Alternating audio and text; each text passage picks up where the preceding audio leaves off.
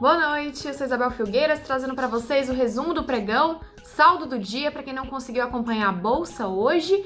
E mais uma vez, o Ibovespa acabou no vermelho. É a terceira vez essa semana, né? Só teve três pregões, já que ontem foi fechada a bolsa. E mais uma vez, o índice brasileiro recuou.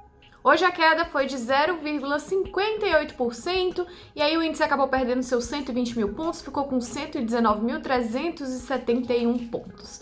E o que, que aconteceu afinal para o Ibovespa cair mais uma vez agora, depois do feriado? Bom, não teve tanta notícia boa assim para fazer o investidor apostar na bolsa, colocar mais dinheiro por lá e tomar risco. E o Ibovespa até que tentou subir, a maior parte do pregão pela manhã ali foi positivo, só que veio um anúncio lá dos Estados Unidos, lá da gringa que fez a bolsa cair de novo. O presidente dos Estados Unidos, Joe Biden, anunciou o quê?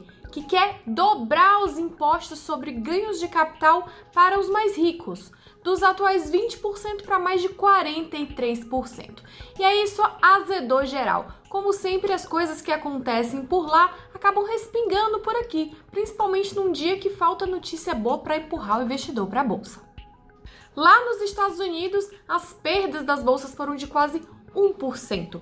E o VIX VIX, que é o índice do medo, que mede a volatilidade, mede o risco, ele subiu 7%.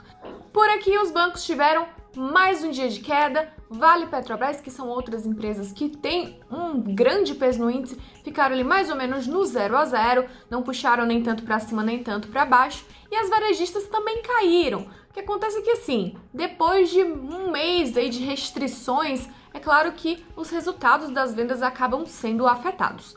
Em São Paulo, por exemplo, houve uma queda de vendas do varejo de 30% durante essa fase emergencial do governo de São Paulo que foi ali de março a agora abril. Isso acaba desanimando o investidor a apostar em varejistas. As lojas americanas tiveram uma queda de mais de 3% e a Renner, que anunciou sua oferta pública, uma nova oferta pública de ações, caiu quase 6%, depois de, de subir um pouquinho na, na semana anterior.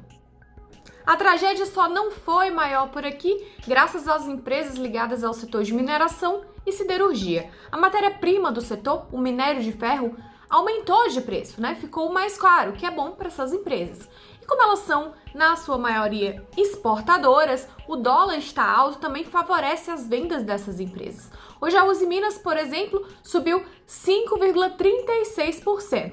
Em seguida, a gente também vê uma boa alta da Gerdau de 3,3%. 19% e a CSN subiu aí 4,41% hoje. Amanhã vai começar a temporada de balanços do primeiro trimestre de 2021. Vale muito a pena vocês ficarem ligados, quem está comprando ação, quem está tentando achar oportunidades no mercado financeiro. Amanhã a Uzi Minas vai ser uma das que vai apresentar o balanço e existe uma expectativa muito positiva em relação a ele, explica inclusive o aumento que ela teve hoje na sua cotação, na negociação dessa ação. Além dos balanços amanhã, o que pode também ser um gatilho positivo ou negativo para a bolsa, vai ser a sanção ou não, com vetos ou sem vetos, do orçamento de 2021, que está sendo aguardada para talvez hoje ainda. Bom, gente, por hoje é isso. Amanhã a gente volta com mais notícias para vocês. Fiquem de olho por aqui. Tchau, tchau.